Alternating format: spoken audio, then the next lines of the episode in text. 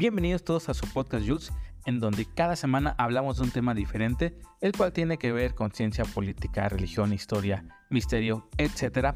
Y el tema de esta semana es teorías conspirativas. Comenzamos.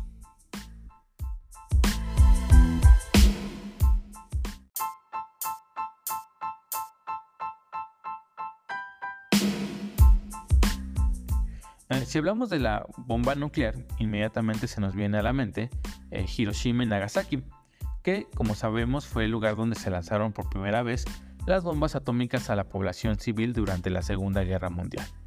Pero, ¿qué pensarías si te dijera que existe una teoría que dice que esta no fue la primera explosión nuclear, sino que hubo una hace aproximadamente 4.000 años en una parte de Pakistán? Bueno, pues resulta que en 1902 un arqueólogo británico llamado John Marshall descubrió unas ruinas urbanas en Pakistán y descubrió por primera vez, describió eh, la cultura del Valle del Indo. Años después sus investigaciones fueron complementadas por otros arqueólogos, por otros científicos y a ese lugar hoy en día se le conoce como las ruinas de Mohenjo-Daro. Y pues es la mejor fuente de información para describir lo que es la cultura del Valle del Indo. Existen otras ruinas que son las ruinas de Jarapa, pero esas ruinas no están tan bien conservadas como las ruinas de Mohenjo-Daro. Bueno, una de las cosas interesantes sobre estas ruinas es que la UNESCO las declaró Patrimonio de la Humanidad y le dio el título de la primera ciudad planificada. Esto pues bueno, debido a que la ciudad estaba muy bien planificada y tenía un desarrollo arquitectónico muy avanzado para la época. Pero esta ciudad no solo es famosa por estos datos, es más famosa por su destrucción y por las teorías que existen alrededor de ella. Bueno, según las investigaciones que realizaron varios arqueólogos, arqueólogos descubrieron que miles de cadáveres que están enterrados en ese lugar fueron víctimas de una muerte repentina. Eh, aunado a esto, también se halló en varios cuerpos radiaciones que superan 50 veces la soportada por un ser humano. Y también se encontraron varias piedras cristalizadas o arena cristalizada. Y esto pues bueno es muy común en donde hubo algún tipo de explosión nuclear o radiación. De hecho, en el desierto de Nuevo México, eh, que fue el lugar donde se hicieron los ensayos de la primera bomba nuclear, la arena tiene esta forma, está cristalizada. Esto por las altas temperaturas que llegan a haber dentro de una explosión nuclear. También eh, un investigador indio llamado David Davenport eh, dice que varios cadáveres mostraron síntomas de envejecimiento por radiación y la forma y las poses en que se encontraron varios esqueletos indican que todo fue una muerte repentina y que aparentemente estaban huyendo del lugar. También se encontraron varios esqueletos que fueron descubiertos abrazados en plena calle. De hecho, como dato curioso, eh, el significado de Mohenjo-Daro es montículo de cadáveres. Esto pues bueno, por la gran cantidad de cadáveres que se encontraron en su momento. También otro punto interesante es que se hallaron evidencias de lo que parecía ser el, epicentro, epicentro, de una gran explosión, eh, donde casi todas las estructuras de la ciudad estaban arrasadas y el terreno estaba cristalino. Eh, finalmente también se encontraron algunas piedras negras cristalizadas que cuando se analizaron arrojaron como resultado que eran jarrones de barro, pero el dato interesante es que estaban fundidos a 1600 grados centígrados, cosa que solo pudo haber sido logrado con un alto nivel de radioactividad. Y pues bueno, todo esto apunta a que según los investigadores y según los arqueólogos, probablemente hubo un evento muy similar a una explosión nuclear y esto pues data de hace 4000 años aproximadamente. También está un escrito de un texto hindú que dice lo siguiente, exactamente. Una columna de humo incandescente, llama tan brillante como miles de soles en todo su esplendor, una explosión perpendicular generando una enorme columna de humo que generaba círculos concéntricos de onda que se extendían como parasoles gigantes. Eso según es lo que dice el texto hindú y pues prácticamente está describiendo pues bueno una explosión nuclear. Todo esto señala, pues bueno, como les decía, que hubo una explosión atómica o algo parecido. Pero eh, realmente no se sabe qué la pudo provocar. Y de hecho también eh, dentro de todas estas teorías, también muchos de los científicos señalan que las pruebas no son contundentes y que realmente las personas que dicen todo, todo esto acerca de, esta, em, de este evento, pues bueno, son meras especulaciones. Y pues bueno, también de hecho las eh, teorías acerca de lo que pasó, pues también son meras conspiraciones porque pues no hay ninguna prueba que pueda comprobar que sean ciertas, ¿no?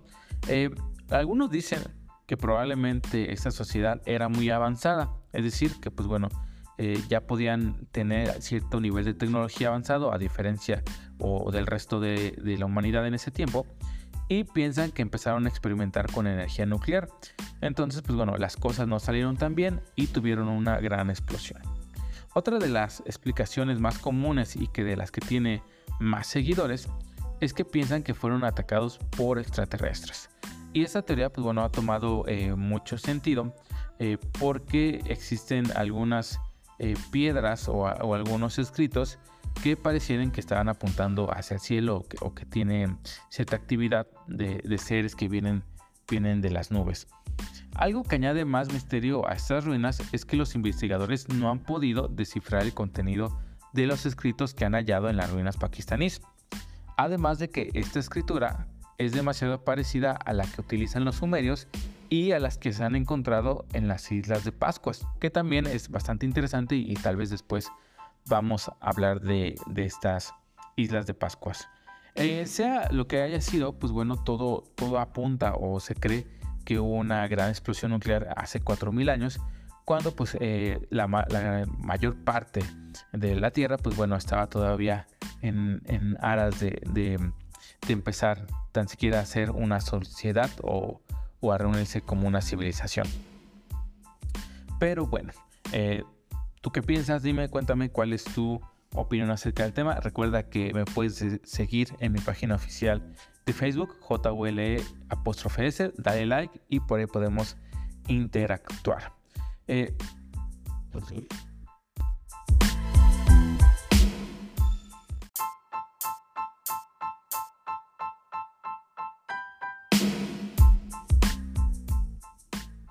bueno, y sigamos con la siguiente teoría, que tiene que ver con los Illuminati. Y seguramente en algún momento de tu vida has escuchado de este grupo de personas que según varias teorías dicen que son una organización muy numerosa que se ha infiltrado en todos los puntos que rigen a la sociedad moderna, por ejemplo como en la política, finanzas, cultura, etc. Todo esto bajo las sombras del anonimato y para establecer un nuevo orden mundial. Pero, ¿qué hay de cierto y qué hay de mera especulación en todo este tema? Pues bueno, vamos a comenzar primeramente por los hechos.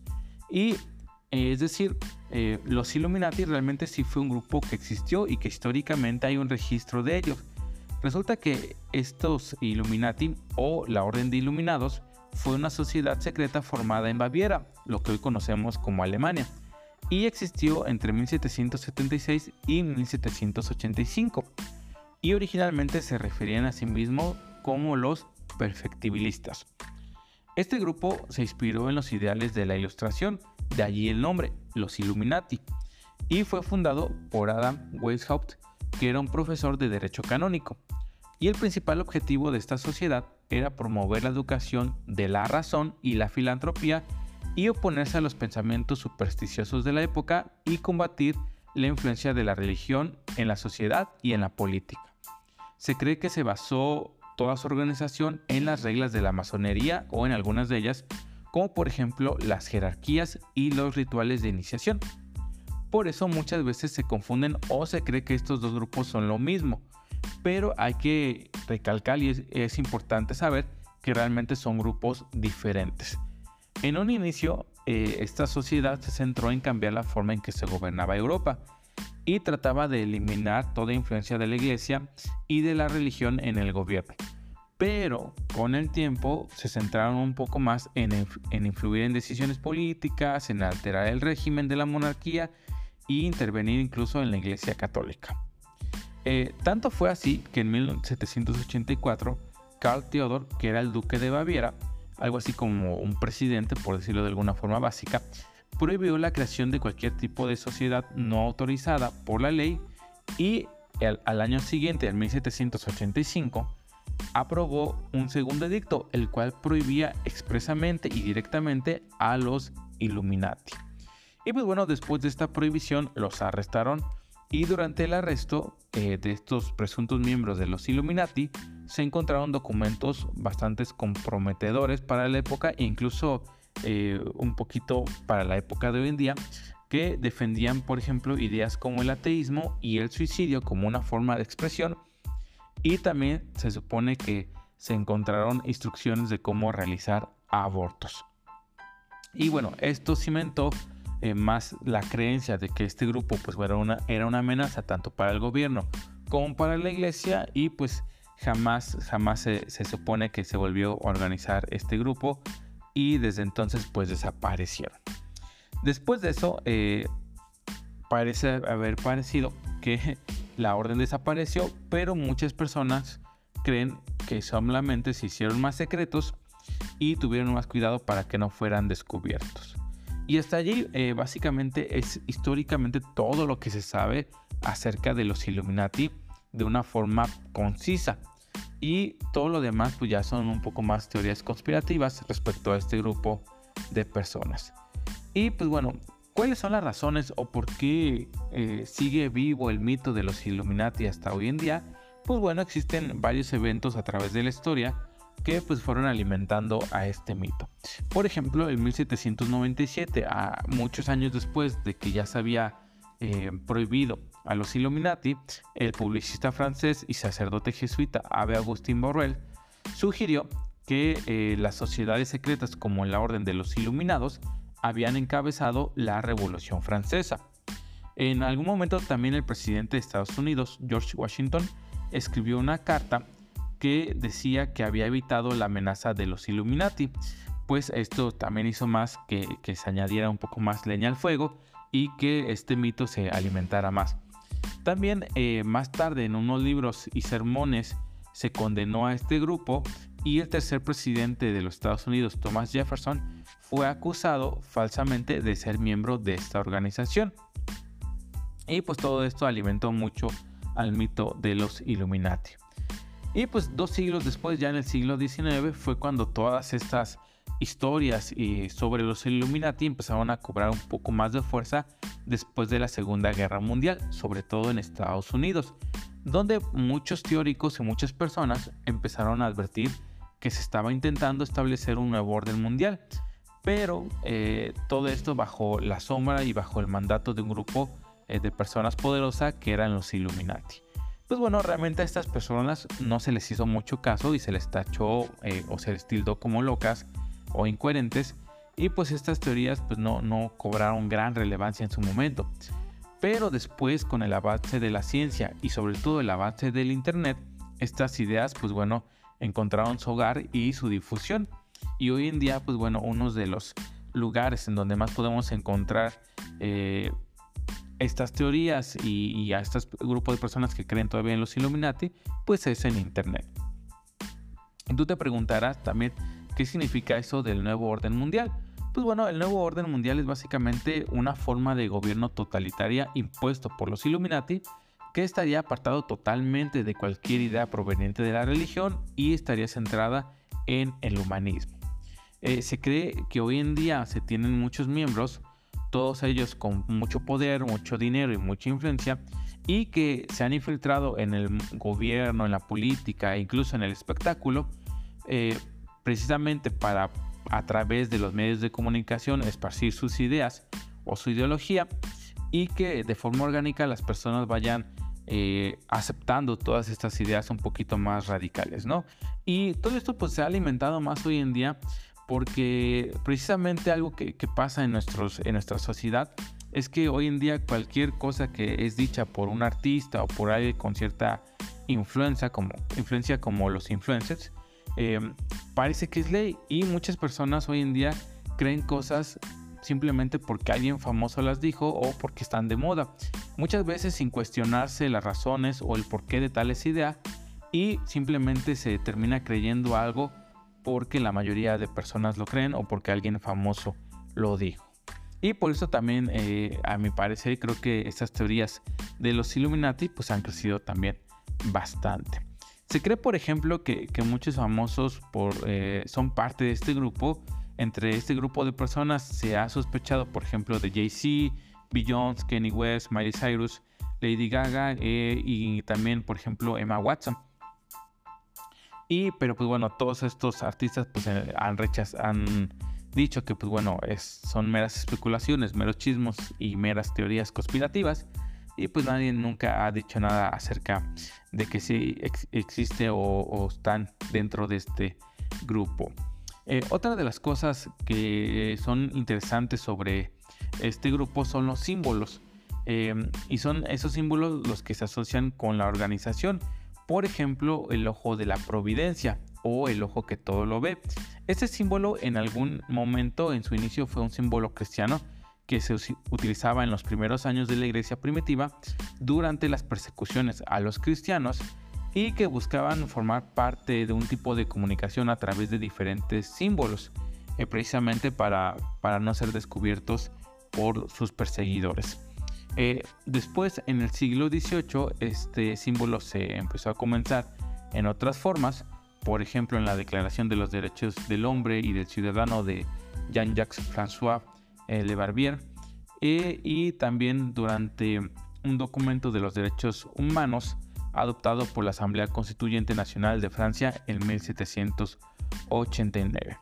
Pero en este caso, en el caso de los Illuminati, se cree que este símbolo, el, ojo que todo lo ve, pues bueno, representa un instrumento de la razón y de mantener vigilado a todas las naciones eh, que se han formado y tener un control sobre ella.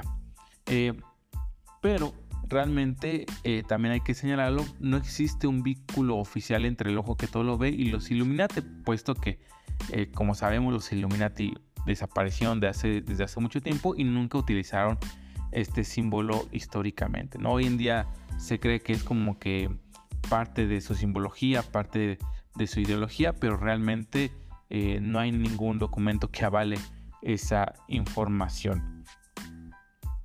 Y pues bueno, esto es hasta aquí lo que podemos hablar de los Illuminati.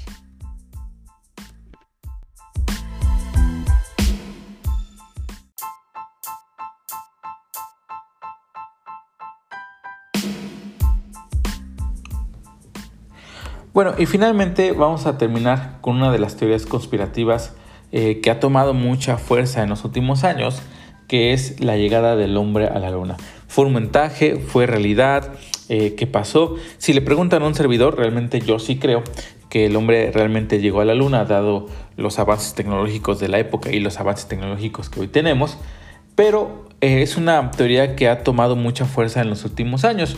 Y es que probablemente tenga que ver con el hecho de que la carrera especial que tenía Estados Unidos con la Unión Soviética, más que establecer un paso en la, humanidad, era establecer eh, quién tenía una mejor política ah, o una organización social mejor, si eh, los soviéticos con el socialismo o los americanos con el capitalismo. Sin embargo, Estados Unidos pues, dio un golpe en la mesa con la llegada del hombre a la luna.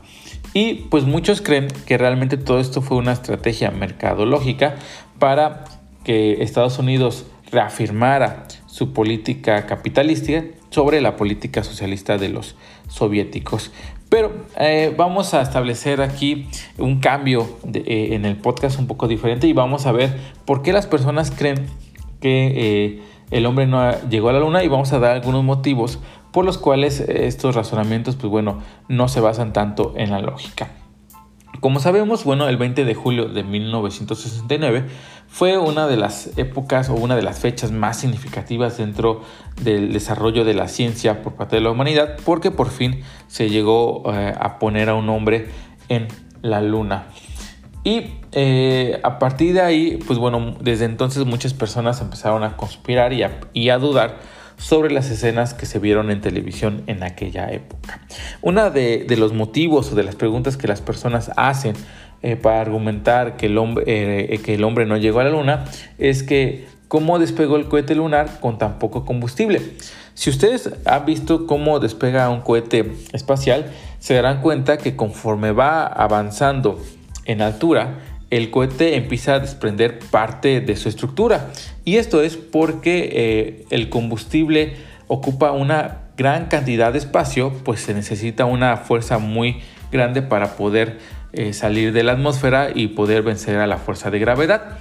Pues bueno, todas estas partes se van desprendiendo y realmente la parte que sale de la, eh, de la Tierra, de la atmósfera, pues es una parte muy pequeña respecto a, lo que en un inicio despega como cohete. Entonces, cuando el hombre llega a la luna, pues el cohete que llega a la luna, pues es más pequeño que el cohete que despega y por lo tanto también lleva mucho menos combustible cuando despegó de la Tierra. Bueno, aquí hay un error eh, bastante interesante y es que la gravedad en la Tierra no es la misma que la gravedad en la Luna. En la Luna la gravedad es mucho menor y por lo tanto la fuerza que se necesita para que un cohete despegue es mucho menor que la fuerza que necesitaría en la Tierra. Aunado a esto, eh, toda la estructura que se desprendió del cohete disminuyó el peso del cohete en sí. Contando con que la gravedad de la Luna es seis veces menor que en la Tierra y que los pesos respectivos de todo el aparataje que despegó de nuestro planeta y el módulo lunar eran de diferencia entre 2.900 toneladas y 5.000 toneladas respectivamente, realmente no hay que ser eh, un gran matemático para hacer las cuentas y saber que se necesitaría mucho menos combustible del que se necesitó para despegar. Otra de las preguntas que se hacen las personas para em, desprestigiar el hecho de que el hombre haya llegado a la luna es que eh, por qué no se observa polvo suspendido en la luna si la gravedad es mucho menor que en la Tierra. Y pues bueno, también tiene cierta lógica, ¿no? Porque eh, si la gravedad es menor, ¿por qué no se veía el polvo ahí flotando por la atmósfera? Bueno, pues resulta que tiene que ver con eso. La ausencia de atmósfera en la Luna hace imposible la formación de corrientes de aire y así imposibilita el soporte de cualquier tipo de polvo partícula, pues ya que no hay viento, por eso no se veían, digamos que eh, las partículas de polvo por ahí flotando.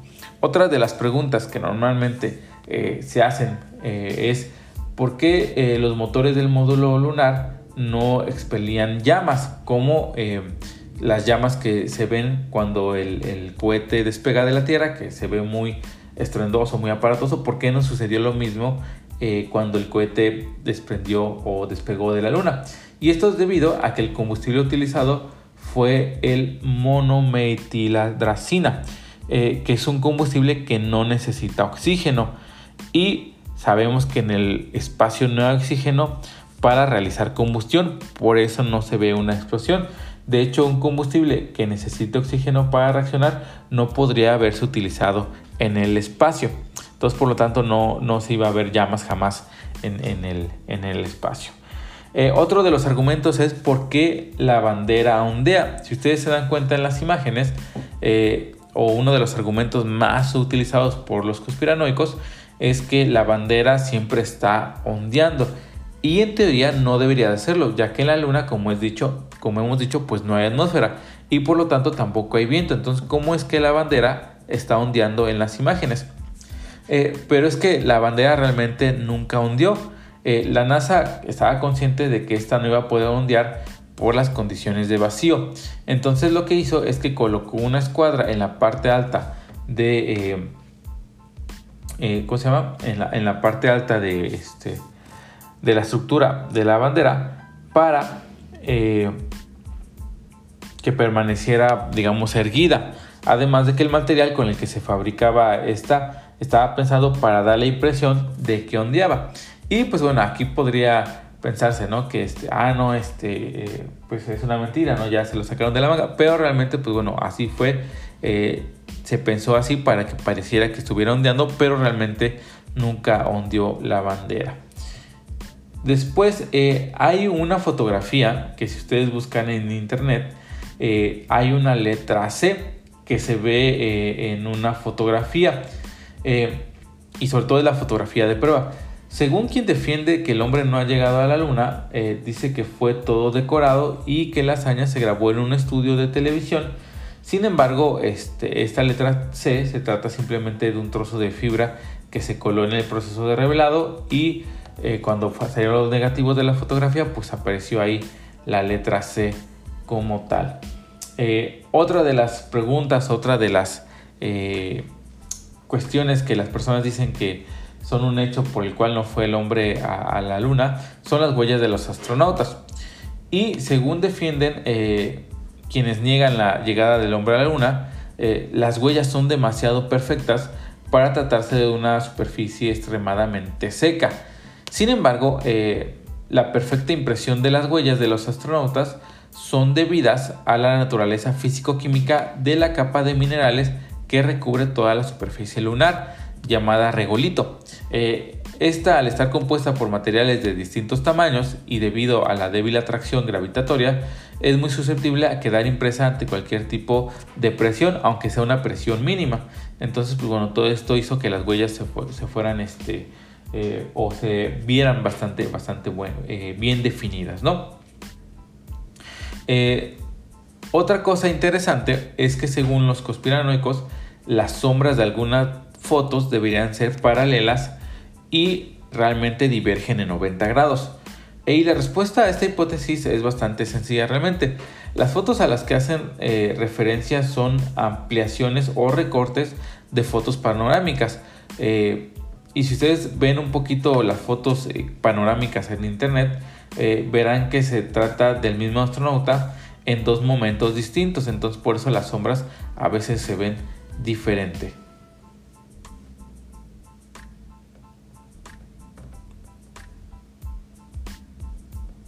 Y eh, finalmente una de las teorías más interesantes sobre esto es que los videos de los astronautas se dice que fueron grabados en la Tierra y que fueron ralentizados a la mitad de velocidad para simular la falta de gravedad. Y pues este experimento realmente se puede hacer si tú te pones a grabarte eh, con una cámara eh, y después pones esta grabación a mitad de velocidad, va a parecer que estás eh, teniendo un efecto como si la gravedad fuera distinta. y pues si nosotros, una prueba como para saber que esto fue montado o no, es que si ustedes ponen estos videos al doble de velocidad, para comprobar el movimiento van a ver que el movimiento pues no resulta natural, realmente eh, se ve bastante oscilatorio y pues bueno ahí se ve claramente que, no, no, es un movimiento eh, natural. Y pues bueno, eh, realmente hay, hay, muchas teorías todavía acerca de, de por, qué, por qué el hombre no fue a la luna, pero realmente pues bueno, casi todas tienen un porqué y una explicación científica para explicarlo.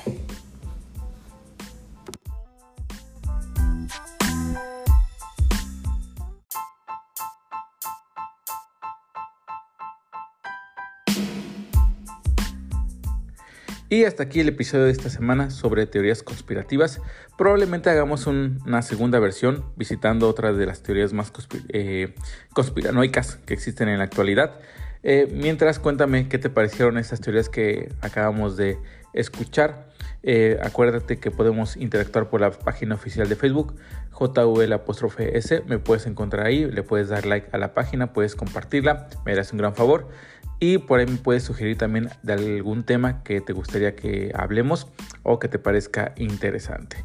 Muchas gracias. Si te has quedado al final, eh, te adelanto el tema de la siguiente semana, el cual es criptomonedas.